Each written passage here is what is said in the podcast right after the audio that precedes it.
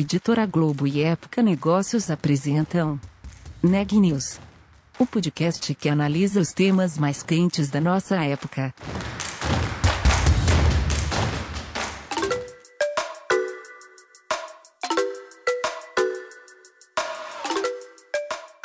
Olá, meu nome é Ana Laura Stachewski, eu sou da Época Negócios e você está ouvindo mais um episódio do Neg News, nosso podcast sobre como navegar e liderar em tempos de incerteza. A pandemia impactou as empresas de formas muito diferentes. Fatores como o setor de atuação e o nível de maturidade digital foram determinantes para que os negócios enfrentassem a crise com mais ou menos fôlego. Além das transformações que já acompanhamos no último ano, já é possível vislumbrar algumas das tendências que vão continuar ganhando força daqui para frente. Esse é o tema do episódio de hoje, com a Micaela Santos. Se por um lado as startups e grandes empresas de setores como transporte, turismo e entretenimento presencial sofreram com a crise sem precedentes do coronavírus, outras como as health techs e grandes grupos de e-commerce conseguiram surfar na alta demanda no Brasil e no mundo causada pela pandemia. E para explicar essas mudanças e outros fenômenos, eu conversei com o Pedro Van Gartner, cofundador e CEO da ACE, que atua com consultoria em inovação e investimentos em startups. O Pedro também comentou como a pandemia fortaleceu a relação entre grandes empresas e startups e trouxe algumas tendências e oportunidades de negócios para o cenário pós-Covid que se acentuaram durante a pandemia de coronavírus. Vamos ouvir a entrevista. Primeiro eu queria que você explicasse um pouco sobre a atuação da, da ACE, né, startups, como que funciona, quantas startups estão no portfólio de vocês.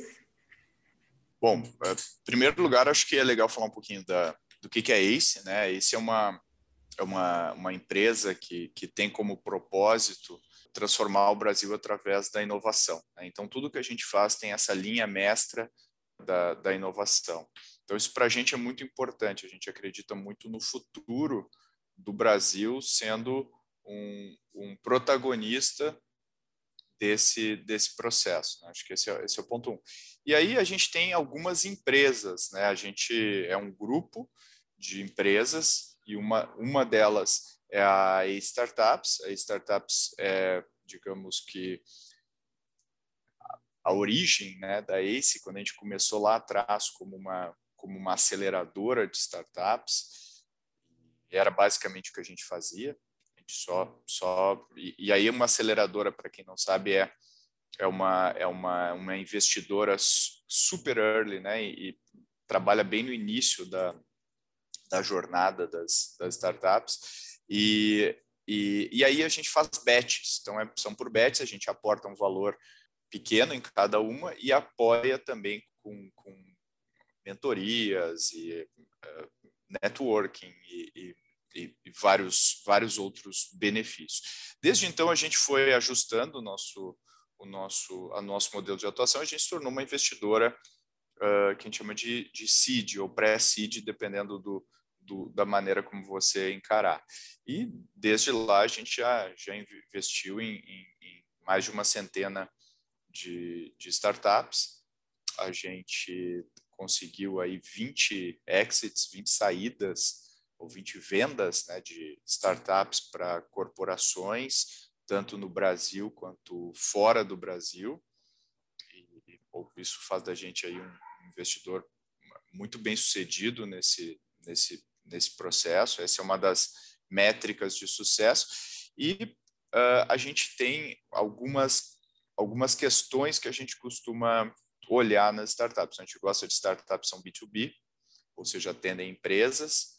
Um, a gente tem várias startups com essas características. O modelo de negócios geralmente não depende, não é algo que, que, que é um deal breaker para a gente investir em alguma empresa, mas a gente tem bastante empresa SaaS, software por assinatura, né? A gente tem algumas empresas de marketplaces que, que que, que são que intermediam, né, ou plataformas que intermediam relacionamento aí de, entre compradores e vendedores do, dos mais vários tipos uh, e nesse processo a gente a gente continua fazendo investimentos, a gente continua apoiando esses negócios e, e hoje a gente tem tem aí um pouco menos de 100 empresas ativas no nosso portfólio. Né? O, que, o, que, eu falo ativa é ou ela foi vendida ou ela foi uh, ou ela é o que a gente chama de write-off. Ela não funcionou por alguma razão ou por outra e, e aí a gente não não decidir não não investir, não não continuar com essa empresa no nosso portfólio, ou a própria empresa uh, fechou ou alguma coisa assim. Então é só só para só dar essa visão geral. E Pedro, com, com a pandemia de coronavírus, é, vocês de alguma forma mudaram a estratégia de investimento em relação às startups, algumas startups né, de soluções específicas de tecnologia, saúde, enfim, ganharam um protagonismo né, durante essa crise. Vocês mudaram de alguma forma esse, a estratégia de vocês na hora de, de investir em novas startups? Eu também queria que você apontasse aí alguns impactos né, de, de, de todas essas transformações que a pandemia trouxe, seja no, no consumo, seja, enfim, no modelo de negócio das startups. Queria que você apontasse algum, alguns, algumas tendências mesmo que você viu aí durante é, esses últimos tempos, durante a pandemia, é, nas startups que vocês, nesse sistema de startups que vocês abordam. Perfeito. Bom, uh, a gente não mudou a nossa tese por uma razão muito simples. Né? O, o, ten, o, o que aconteceu no, no, no curto prazo com, com, a pandemia, com, com Covid-19, uh, é algo que a gente, a gente entende que impacta muito alguns setores específicos, como eventos, uh, turismo, mas não necessariamente no longo prazo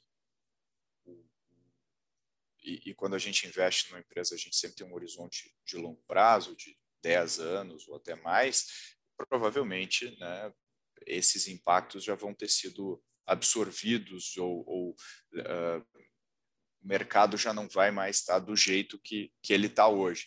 Então, quando a gente investe numa empresa, a gente sempre tem uma, uma tese de futuro em relação a essa empresa. Dito isso, várias empresas do nosso portfólio foram impactadas. Algumas foram impactadas negativamente, poucas foram impactadas negativamente, devo dizer, especialmente aquelas que de alguma maneira estão nesses setores relacionados a transporte, relacionados a turismo, relacionados a entretenimento eh, presencial. Essas empresas, obviamente, foram muito impactadas. Já outras empresas uh, foram positivamente impactadas. Então, empresas, por exemplo, eu vou dar alguns exemplos específicos. A NetShowMe, que é uma empresa do nosso portfólio que trabalha com, com, com, com meio corporativo para fazer streaming de, de vídeo, de eventos e, e, etc., cresceu muito, obviamente, por motivos óbvios, durante essa pandemia. Foi, foi, foi um crescimento muito grande. As empresas que trabalham com agronegócio tiveram basicamente a, a, a, taxa de crescimento que elas já estavam tendo, porque o agronegócio foi, foi pouco impactado pela pandemia. Uh, algumas empresas tiveram que se adaptar. Por exemplo, a Cuponeria, que é uma empresa também do nosso portfólio, que, que trabalha com cupons de, de desconto, ela boa parte dos cupons antes da pandemia eram, eram cupons que a pessoa ia lá no estabelecimento comercial e, e, e, e pegava o desconto. Com, a, com os, a, a impossibilidade da gente ir até os estabelecimentos comerciais, a cuponeria destinou a sua energia uh, para negócios digitais. Então, o negócio de e-commerce, por exemplo, cresceu muito. Uh, as empresas também começaram a contratar muito as soluções da cuponeria buscando alternativas para relacionamento digital com seus clientes.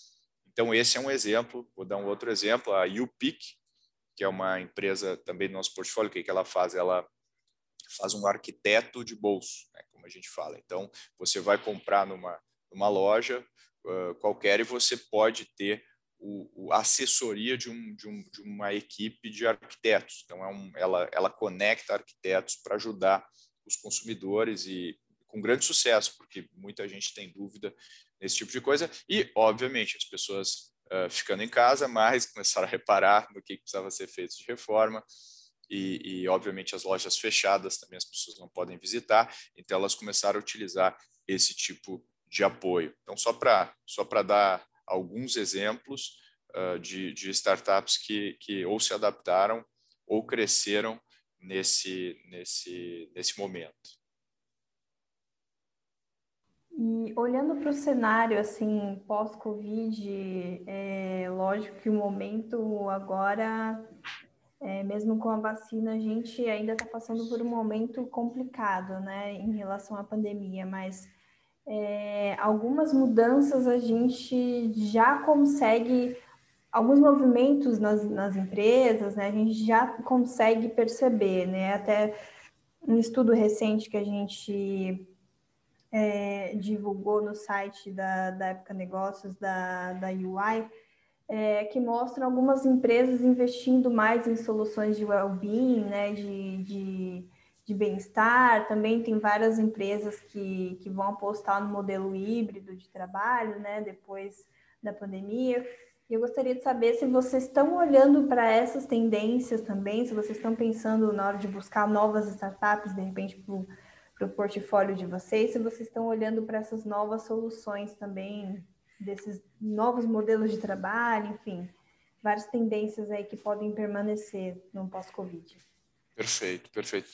A gente acredita que, obviamente, o mercado, de, de, o mercado imobiliário corporativo vai estar né, já sofrendo uma mudança grande aí de, de, de uh, funcionários por metro quadrado que as empresas estão considerando, à medida que elas estão entendendo esse modelo híbrido de ficar em casa e ir para o escritório, precisam de menos área uh, útil para trabalhar e o que, que elas vão fazer nessa área útil também muda.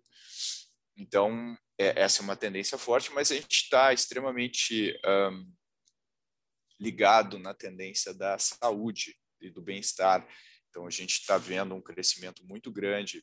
É, na verdade, não é uma, um fenômeno novo, mas é um fenômeno muito impulsionado pela pela circunstância que a gente está. Então, a telemedicina foi, foi destravada durante a pandemia, a gente está vendo uh, da pessoa se, se locomover, ir até a farmácia e pegar uma, comprar uma medicação com receita, isso é um outro problema aí que já tem startups também resolvendo, as, as, e aí dentro da telemedicina tem as consultas uh, médicas em geral, mas também tem a questão do, da saúde mental, então tem muita gente trabalhando nessa, nessa área. A gente acredita que tem ainda muita inovação, uh, tanto nas, nas operadoras de saúde, a gente vê aí novas startups oferecendo outros modelos que, de plano de saúde, um, um enfoque talvez maior na saúde, não tanto na doença, como a gente vem observando até então. Então, todo esse ecossistema da saúde a gente acredita que tem é, que a pandemia acabou catalisando várias mudanças que, que, que, eram tendências, mas talvez não estivessem tão, tão fortes. E, Pedro, uma outra questão também é a relação das startups com as grandes empresas, né, durante a pandemia. Várias empresas tiveram que, que se adaptar, né, adaptar seus negócios para passar por esse momento, enfim, para passar pela, por momentos de crise e a gente viu um boom de aquisições, enfim, é, várias empresas é, investindo em startups, startups que se tornaram unicórnios, né, recentemente. Eu queria que você falasse um pouco como que você vê essa relação entre as startups e as grandes empresas é, durante a pandemia né, de, de coronavírus? Se você acha que, que mudou de alguma forma, se as empresas estão olhando mais para essa questão da inovação, de buscar parceiros de soluções, se elas estão procurando investir mais em é, criar soluções internas, ou estão buscando é, startups, parcerias, enfim, queria que você avaliasse um pouco esse momento também e o que você vê também no cenário pós-Covid. Legal. As empresas já estavam buscando relacionamento com as startups pré-pandemia, isso já era uma, algo, inclusive, que dentro da nossa empresa, uh, que chama Ace Cortex, que é uma empresa de consultoria e, e de inovação, então, que trabalha com grandes corporações, ajudando essas empresas a, criar novos negócios, a se aproximar de startups, comprar, investir, enfim. É, a gente já estava observando isso e com a pandemia o que, o que aconteceu foi um, um, também uma aceleração muito forte. Isso combinado com o que está acontecendo também no mercado de investimentos, que o, volume de capital disponível para investimento nesse tipo de negócio também aumentou consideravelmente. Então, uh, ao mesmo tempo que as empresas tiveram que, que, que, ao invés de só conhecer as startups, eventualmente contratá-las como fornecedores, como era boa parte do relacionamento, elas começaram a, se mover mais rápido e pensar em investimentos, pensar em aquisições. A gente está vendo aí a ponta do iceberg, local web, uh, Magalu, uh, via varejo, comprando né, startups mas por baixo disso tem uma atividade de aquisições, eh, principalmente aquisições, extremamente aquecida. É, o mercado realmente acordou para se digitalizar e, e, e, descobrir novos modelos e destravar valor de outras formas. Só que essas empresas também competem com o mercado investidor. Então, o mercado investidor uh, também tem capital abundante e, e, algumas empresas acabaram também surfando, algumas startups surfando nessa onda e se tornando reais ameaças para as grandes empresas. Algumas já ficaram grandes demais para esse tipo de movimentação. E a gente também observou esse movimento aquecendo na, na bolsa. Então, empresas, startups fazendo, fazendo uh, o IPO, fazendo, fazendo oferta pública de ações e se capitalizando e também comprando startups. Então, a gente vê um movimento de, de, de M&A tanto da parte de, de, empresas mais estabelecidas quanto da parte de, das próprias uh, empresas de tecnologia, dessa categoria tech, que até então praticamente não existia na nossa bolsa, também indo às compras. E isso tornou o mercado, está tornando o mercado extremamente dinâmico com um, um, um, subproduto disso, uma profissionalização cada vez maior, porque à medida que os fundadores e as fundadoras dessas startups uh, são se, se, se, se, ganham liquidez, né, ou seja, conseguem vender os seus negócios, elas também acabam empreendendo novamente, elas acabam indo para uma corporação trilhando uma nova carreira e ajudando essa corporação a inovar mais rápido. Então, a, a, a máquina rodando é muito positiva para a economia uh, como um todo do Brasil. E você poderia falar também como que todo esse movimento pode impactar também o mercado de trabalho, o futuro do trabalho, é, também nesse cenário, enfim, durante a pandemia, pós-pandemia, é, já que é, várias empresas né, que estão investindo em digitalização, enfim, em novas soluções, estão é, também mudando a visão em relação à contratação de profissionais, né? Então tem toda essa questão também. E com toda essa movimentação de, de startups crescendo, enfim, de novos modelos de negócios, como que você vê que, que isso pode impactar também a força de trabalho, né, o, o mercado de trabalho, e como os profissionais também podem, podem se adaptar, enfim, é, nesse cenário. É uma questão que talvez pode fugir um pouquinho, né, do, do, do que a gente está falando, mas eu acho que que, que tem tudo a ver também. Então, queria que você falasse um pouquinho dessa questão.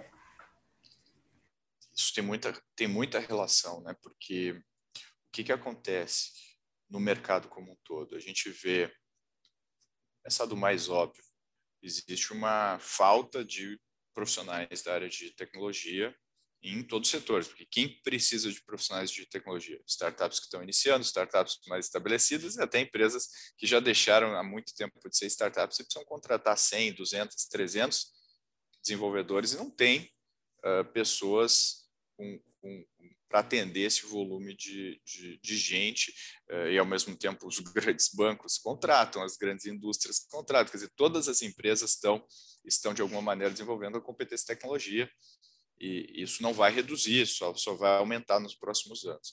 Ao mesmo tempo, as startups também trazem uma nova maneira de trabalhar, uma nova maneira de operar. E isso também muda o tipo de função e o, e, e o tipo de qualificação uh, que elas, que elas uh, precisam. Então, uh, aquela, aquele profissional, digamos assim, mais, mais que tem uma, uma, uma cabeça um pouco mais tradicional de ah, eu vou, minha carreira é isso, eu vou fazer isso e sou formado nessa profissão e vou seguir a minha carreira.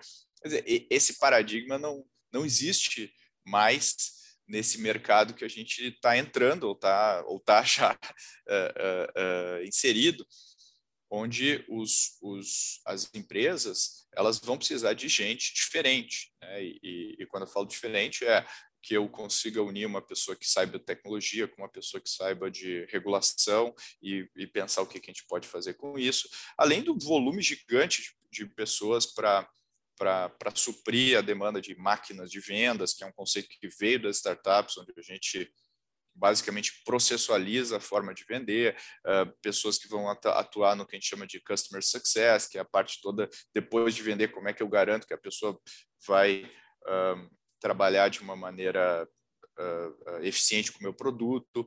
A gente tem aí pessoas de, de produto, pessoas que pensam processos de maneira diferente, pessoas que pensam treinamento de maneira diferente.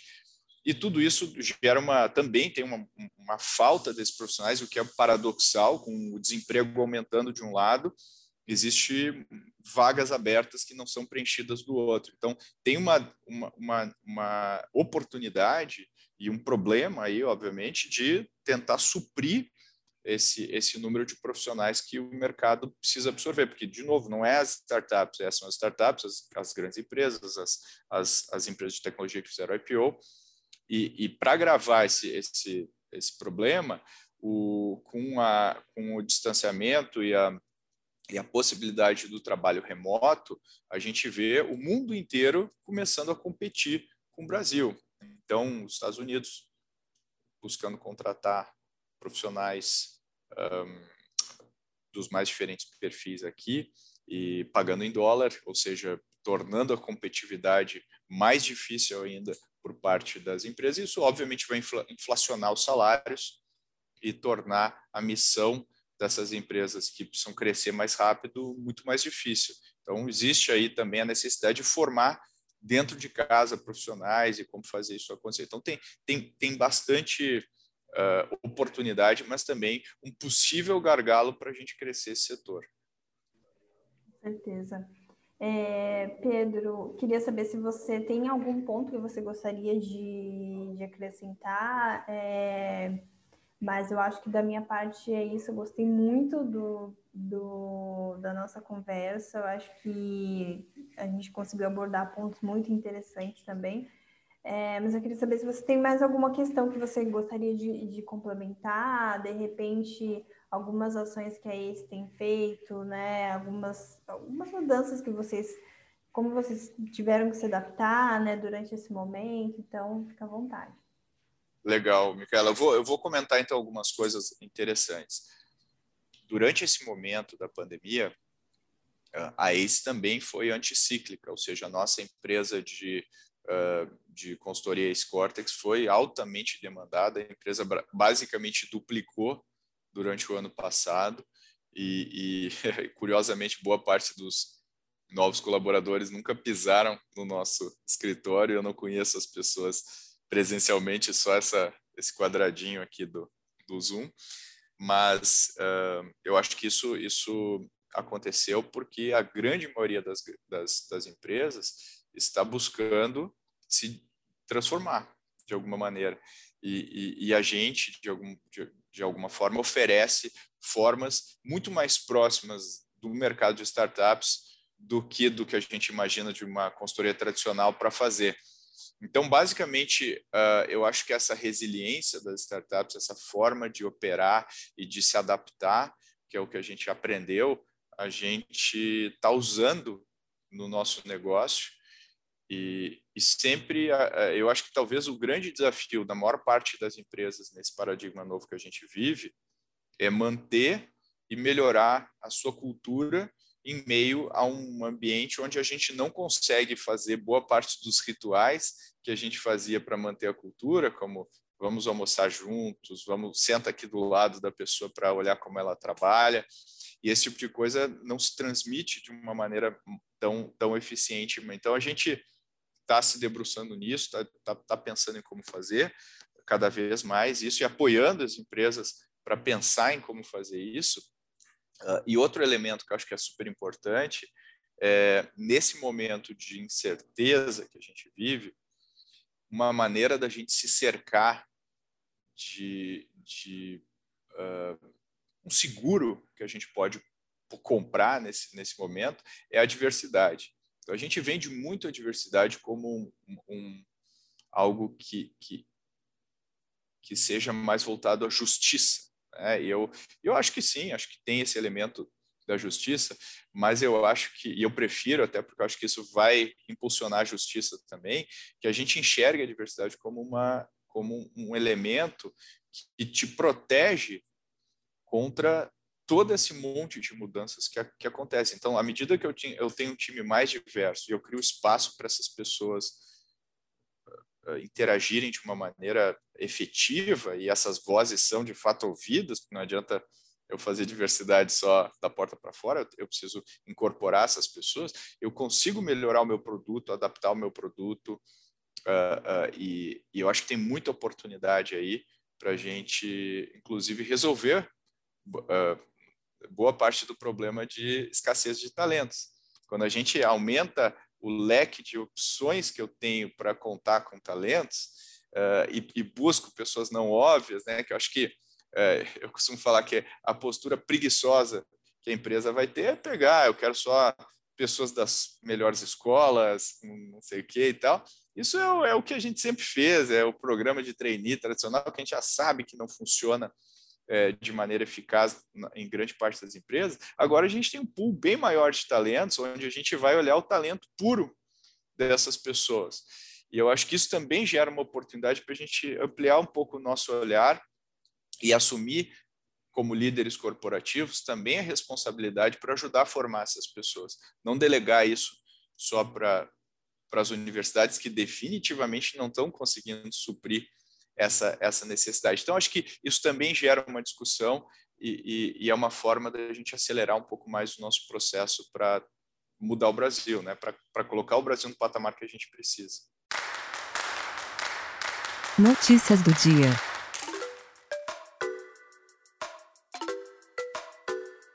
O Butantan anunciou hoje o início da produção da Butanvac, nova vacina contra a Covid-19 que será produzida integralmente no Brasil.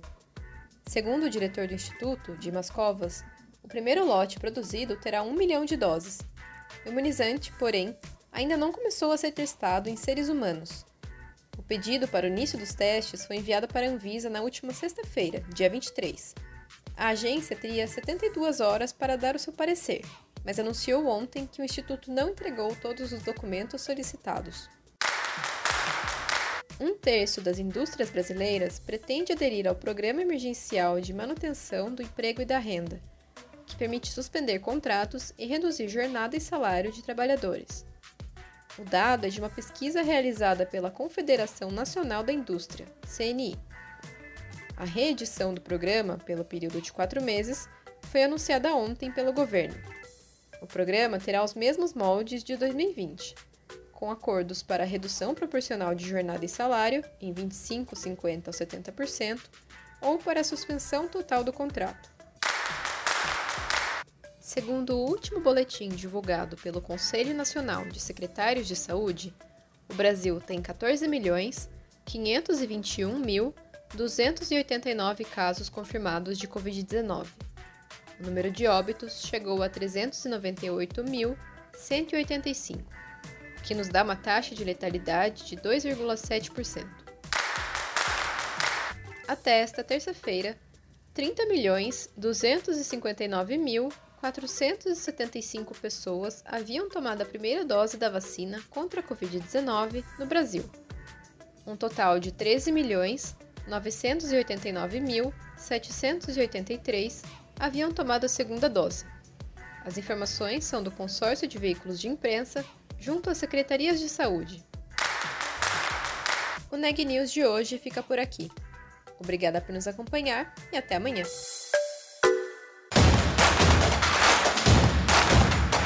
Esse podcast é um oferecimento de Época Negócios. Inspiração para inovar. Não deixe de conferir nossos outros podcasts. Presidente Entrevista Presidente. The Office. E os negócios da nossa época. Ouça, acompanhe, compartilhe. Vamos fazer deste podcast o nosso ponto de encontro.